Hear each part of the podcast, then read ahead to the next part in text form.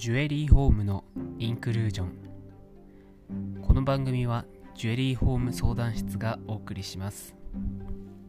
皆さんこんにちは。ジュエリーホーム相談室の、えー弁護士の新田慎之介です。今日はアニメ、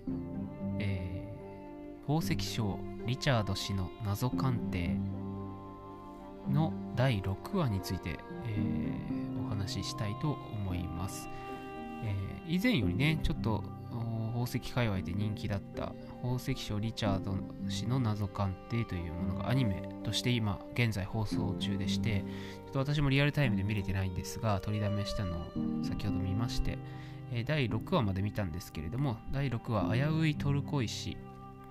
という話がですね非常にジュエリーホームの観点から面白かったのでちょっとおしゃべりしたいかなと思います、えーまだご覧になってない方のために、まあ、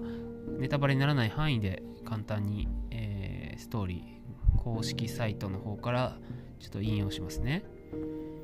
大学の友人下村から同じサークルの沖田あゆみを紹介される正義。あゆみは行方不明になった彼氏の手がかりを探していた。エトランジェを訪れたあゆみは手がかりであるトルコ石のイヤリングを見せる。このイヤリングをプレゼントされた直後に彼氏が行方不明になったためイヤリングを売った店を探したいというのだ。しかしそのイヤリングを見たリチャードがいつもとは違う様子を見せる。リチャードの心の内が気になる正義だったと。いうことでね。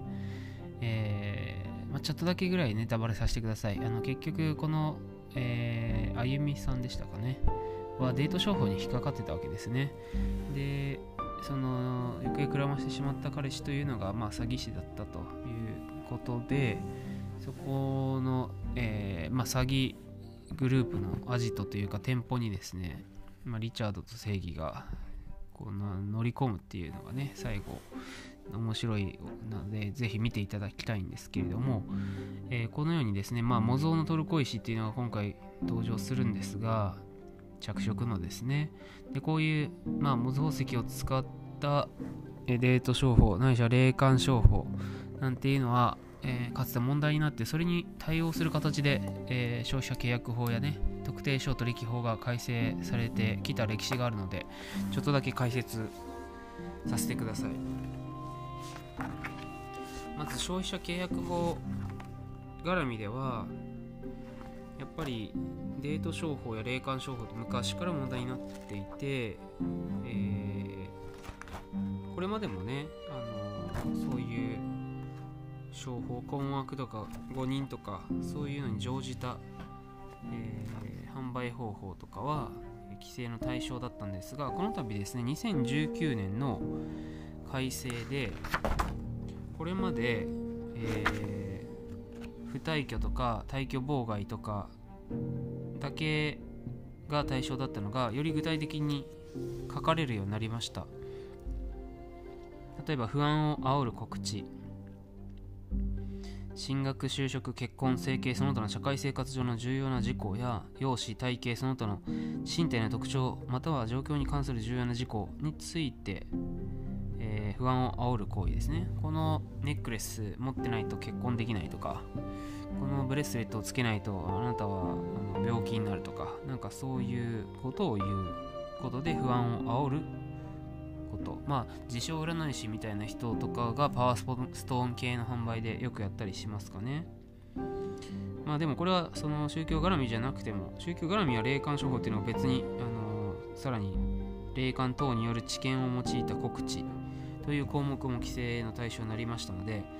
えーそれとは別にねあのなんか結婚アドバイザーみたいな婚活相談所みたいなところでそういうことを言って、えー抱き合わせで販売するなんていう方法ですね。でそれから今回のリチャード氏の謎鑑定でも登場した、えー恋愛感情等に乗じた人間関係の乱用という項目。これも2019年改正で明文化されました。えーまあ皆さんご存知だと思うんですけど例えば異性からね、あのー何度か会ううちに、えー好きにさせた後展示会場に連れて行ってね買ってくれないとこれ以上付き合えないみたいな感じで、え契約を締結させるというような手法がかつてありました、まあ、今でもたまに逮捕者が出ますね。であと加齢などによる判断力の低下の不当な利用、え認知症の高齢者などにね、あのそういう判断能力がないからサインさせるなんていう方法ですね、まあ、ちなみに同じ2019年の改正ではあと契約締結前の債務内容の実施なんていうのも規制の対象です。なんか無料鑑定ですって言ってお宅を訪問してね、えー買ってくれなかったらなんか交通費払えとかそういう鑑定料払えみたいなことを要求するような手法も規制の対象になりました。こういうね、あのうんやっぱり消費者関係の法律この消費者契約法もそうですけど、えーやっぱりあのいろんな悪いことを考える人がいればそれに合わせる形で、えー改正改正というのが積み重なっていく、まあ、いたちごっこといえばそうなんですけれども、えーそういう被害を防ぐために頻繁に改正がありますので、えージュエラの皆さんもぜひ近年の改正抑えておいてくださいね、え今日お話ししたようなことはですね、えー宣伝で申し訳ないんですけれどえ宝飾店ホームマニュアル2020の、えー25ページあたりからお客様と良い関係を築くためにジュエリーと消費者契約法というテーマで具体的に、えー宝石の販売の場面に即して詳しく解説しておりますのでよければ、えーチェックしてみてください。購入された方はぜひテキスト見てみてください。あの購入ご検討されたいという方はですね、えー株式会社 PR 現代の公式ベースサイトオンラインショップから、え購入することができますので、え宝飾店ホームマニュアルで検索してみてください。またね、え宝石町小リチャード氏の謎鑑定もアニメこの後も今どのぐらいまで放送されてるんですかね？ちょっと私追い切れてないんですけれども。もう10話まで、えー放送されてるんですね。毎回一つの宝石、えー翡翠とかね。アレッキとかアクアマリンとか。まあ、1個1話で1個の石について、まあ、基礎的なことも学べてね、えー皆さん興味持っていただけると思いますので、あの客さんの中でねそういうのを見て宝石見てみたいと思って来店されるという方もいると思うんで一応あの共通の話題としてこういう今話題のテレビなんていうのも、えーチェックしておくのがいいかなと思いますので、え一緒にご紹介させていただきました。それではまた次回お耳にかかります。